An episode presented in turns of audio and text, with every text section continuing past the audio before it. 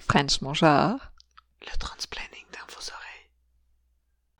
Et c'est parti Allô Elliot, comment ça va? Euh, Quand on commence par rire là, ça...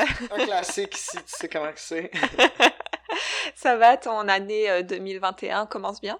Commence toujours bien. Je commence avec toi. Ah. Qu'est-ce que je peux demander de plus? Ben oui, je sais bien. Euh, bon, alors la question qu'on se pose aujourd'hui, euh, c'est quoi un corps parfait? Alors moi, je me suis jamais fait poser cette question-là. Moi, je me suis fait poser cette question-là. Ouais. Ouais, parce que, ben évidemment, en parlant de la transition, une fois, ça m'était...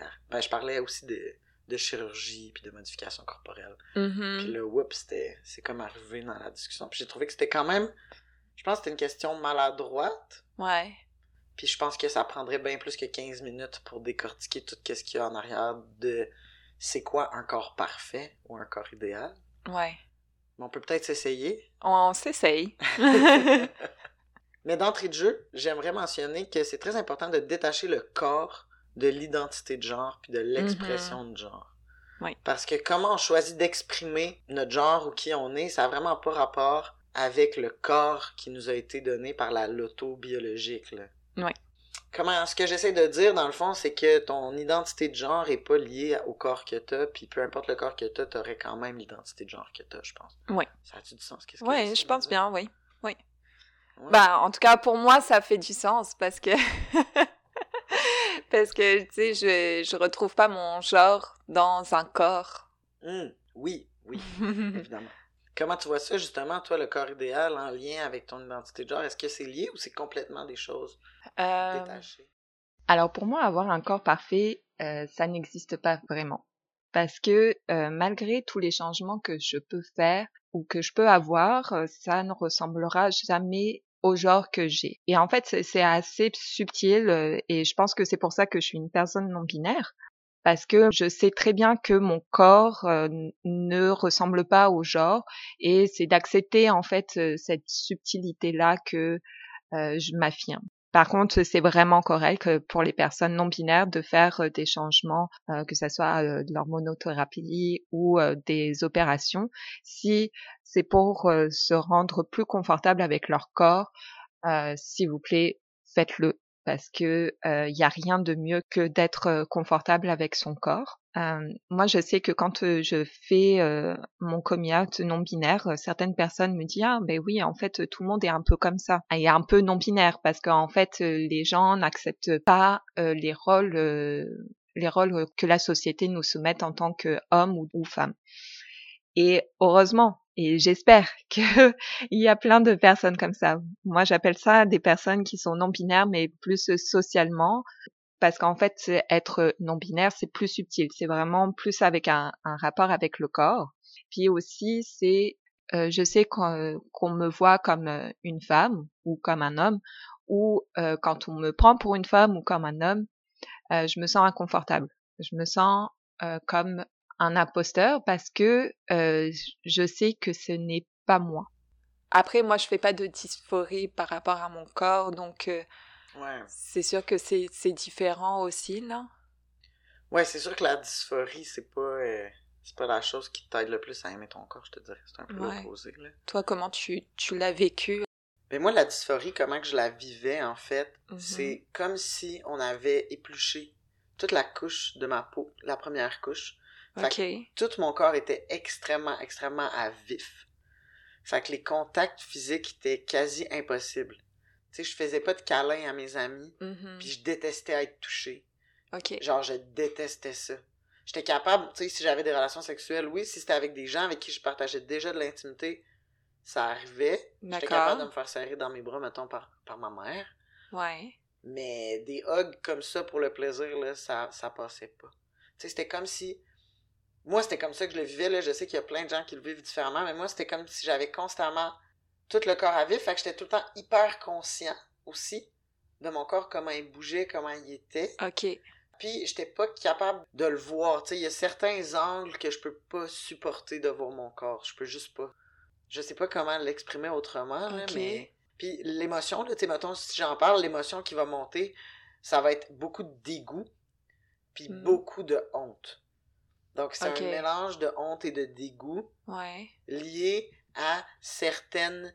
Des fois, ça peut être vraiment une partie du corps, mais des fois, c'est pas nécessairement. C'est pas aussi clair qu'une main, tu sais, ou de dire je voudrais une plus grosse poitrine ou des plus gros biceps. C'est pas aussi clair que ça. C'est vraiment plus dans le feeling de mon corps. Comment mon corps, dans l'espace, puis dans les interactions sociales, peut être perçu. Ok. Fait que, en fait, c'est- c'est comme. euh, c'est à l'intérieur, mais c'est aussi à l'extérieur. Exactement, exactement. Ben, un nourrit l'autre, en fait. Mm. Parce que dans le fond, c'est une douleur physique, mais comme un peu une douleur fantôme, dans le sens où ma peau n'a pas vraiment été épluchée. Mais ça file autant à vif que ça. Ok. Mais cette douleur physique-là, c'est un espèce de symptôme physique de la douleur psychologique, du dégoût puis de la honte qui me faisait crisper, tu sais.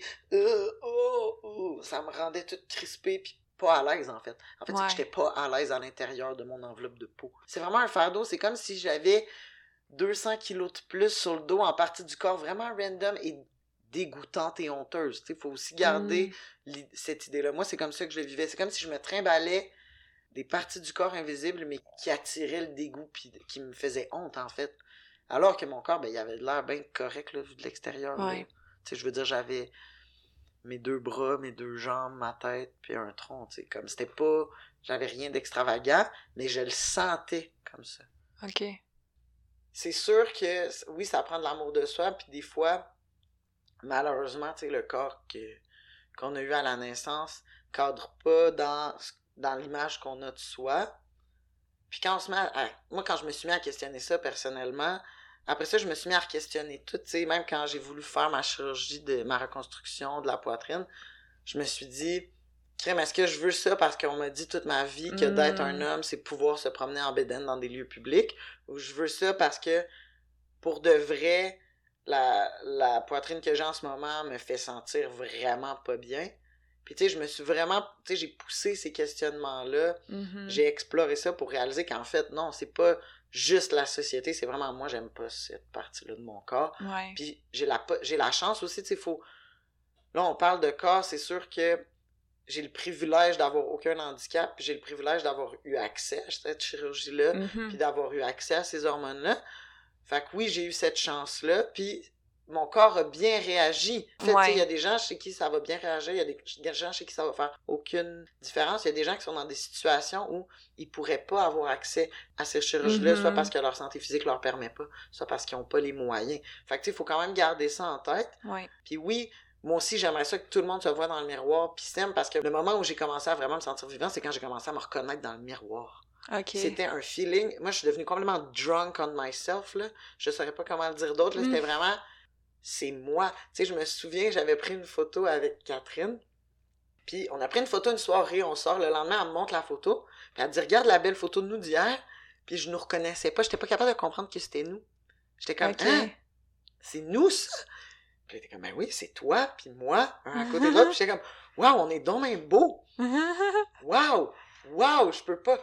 Je ressemble à ça. Puis là, je dois avoir passé une demi-heure à faire comme. Mais on ressemble vraiment à ça. Pour les gens, c'est ça qu'ils voient quand ils nous regardent. Puis t'es comme oui. Puis j'étais comme Waouh, mais c'est ça que je vois moi aussi. Mm. Puis là, ça, c'est vraiment ce moment-là où mon corps a vraiment matché avec l'image que je m'en faisais. Ouais.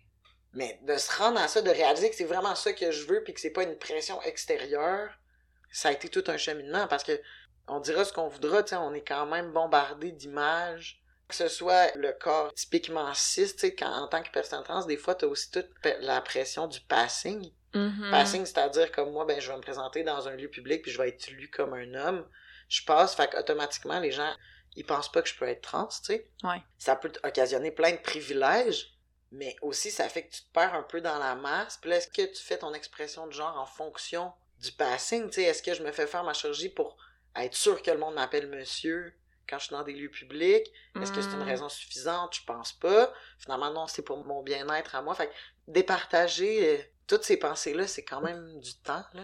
Ouais, donc euh, à quel moment ça a commencé pour toi en fait euh, ce, ce challenge avec ton corps en fait? Ça a commencé à la puberté. Ben pas tout à... juste un petit peu avant, tu sais, quand à la- à l'école, ils commencent à nous expliquer que la puberté s'en vient, puis que là, nos parents commencent à en parler. Mhm. Puis moi, j'étais complètement dans le déni, puis j'étais genre, je vais pas vivre ça du tout. Puis là, il y a un de mes amis qui m'a, qui m'a comme expliqué que j'allais avoir une puberté, puis que je pouvais pas me sauver de la puberté, comme tu ne peux pas la fuir, c'est sûr que ça va arriver. Ouais. Là, j'ai commencé à angoisser pour ça, mais je me suis dit, wishful thinking, tu sais, si je pense vraiment fort que ça va pas arriver, ça va peut-être pas arriver, c'est quand même arrivé. Puis c'est quand ça a commencé, là, j'avais peut-être... euh, Moi, j'ai fait une puberté sur le tard, là, fait que peut-être 14, 15 ans. là. Ok. Là, quand ça a commencé, toutes ces affaires-là, tu sais, les règles, puis euh, Mm. la poitrine qui pousse, puis tu tu prends d'autres formes, ta graisse se redistribue, tout ça, là. Ça, c'était pas le meilleur moment, là. Hmm.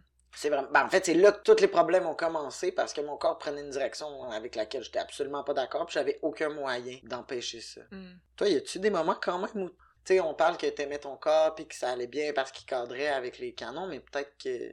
En fait, je me souviens au moment de ma puberté que mon corps a commencé à prendre des formes et c'est que le regard des autres aussi change sur toi. Puis à ce moment-là, euh, moi, ça a commencé assez jeune, hein, parce que je pense à 11-12 ans, je commençais déjà à avoir euh, de la poitrine. Oh. Euh, ouais, parce que ouais, j'ai eu mes règles à ce moment-là aussi. Et ça a été vraiment un choc pour moi parce que euh, moi je faisais euh, de la danse classique. Je partais pour faire une carrière euh, en danse et avoir des seins et des formes, c'était très mal vu dans le cadre du ballet. Ah ouais, vraiment, ta morphologie te posait déjà des problèmes à cet âge-là. En fait, on m'a déjà, on, on me parlait déjà que ton corps il fit pas pour un corps de ballet. Ah. Enfin, c'est c'est comme vraiment. Là, j'ai commencé à avoir honte de mon corps parce que toutes les filles qui étaient à côté de moi, elles étaient, bah, déjà, elles étaient un, un tout petit peu plus jeunes, donc du coup, elles avaient pas encore leur puberté. Puis, Puis il était plus... euh, puis elles étaient comme plus, bah, elles ressemblaient encore à des enfants. Tu, tu, lu, tu, tu, tu. Vous êtes né attitré femme à la naissance et en avez assez d'utiliser le pronom elle et de vous faire appeler madame, mademoiselle ou ma belle? Eh bien, sachez qu'il est possible maintenant de changer pour le pronom il. Parlez-en autour de vous. Certaines conditions s'appliquent. Ti, ti, tu, tu, tu. On parlait de puberté. Oui. Avec la puberté vient les, Les règles. Ah, Ah, c'est le fameux jour. Des premières règles. Mhm. Bah, les règles, c'est pas que pour les filles. C'est ça qu'on va essayer de répondre euh, La, semaine, prochaine. Yes. J'ai envie de te dire tout de suite, non, c'est pas juste pour les filles, Effectivement. malheureusement. Euh, en tout cas, non, heureusement.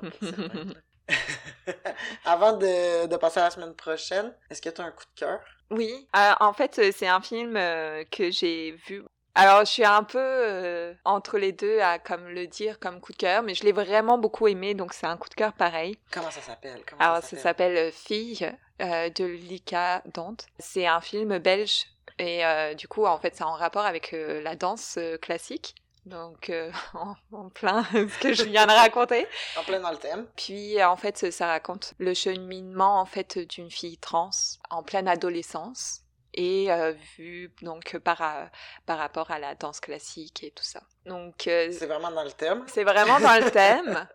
Euh, le truc, c'est que je suis un peu mitigée à comme le faire euh, vraiment découvrir parce que c'est euh, un acteur euh, cisgenre qui joue le- l'héroïne. Effectivement, il la joue vraiment très bien. Je sais que le réalisateur a comme auditionné des filles et des garçons pour le rôle. Après, moi, mon questionnement, est-ce que il a auditionné aussi des personnes transgenres pour faire le rôle? Ça, je ne sais pas exactement. Puis, c'est toujours ce comme, oui, c'est bien, les, les films euh, sur justement des histoires euh, transgenres pour qu'on comprenne mieux. Puis, je le trouve bien fait parce qu'il est vraiment dans l'émotion et euh, je le trouve comme cool, puis c'est comme des, aussi des réalités dans la danse classique. Je, je trouve qu'il soulève quand même des questionnements intéressants. Ben, il peut pas être parfait, mais il peut être super bon quand même. Oui, c'est ça.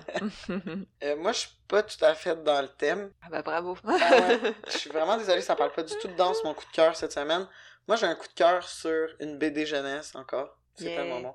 Euh, ça s'appelle Garçon sorcière de Molly Knox Ulstertag. Je pense pas que je le prononce correctement. Je suis vraiment désolé. Mais Garçon sorcière, en tout cas, c'est vraiment bon. Tu sais, c'est un petit garçon qui vit dans une famille de sorcières. Puis dans sa famille, c'est vraiment les filles font de la sorcellerie, puis les gars, c'est des animorphes, puis ils vont se transformer dans un animal sauvage pour protéger les sorcières. Fait que c'est vraiment comme l'union de deux êtres magiques qui vont permettre de les protéger. Mhm. Puis lui, il est pas capable de se transformer, c'est un des plus vieux, il a pas le pouvoir, mais il est super, super doué avec la magie. Donc, il va comme à cachette apprendre des sortilèges. Puis là, ben évidemment, il va se passer un gros drame. Ben là, t'as raconté non, j'ai pas. Il y a trois tomes, là, ça continue. Ok, ça ok, continue. ok. Mais c'est vraiment comment il va euh, arriver à faire comprendre à sa famille ben, que même si c'est un gars, il peut faire de la magie. Puis il, est- il est bon à ça, en tout cas. C'est Hmm. vraiment... euh, moi, j'ai j'ai bien aimé. là C'est une bonne lecture d'un matin au soleil. Ah, c'est vraiment nice. Merci pour ce coup de cœur. Ça fait plaisir. Merci à toi pour cet épisode. Yes. On se retrouve la semaine prochaine. Bye. Bye. French Bonjour. Le transplay.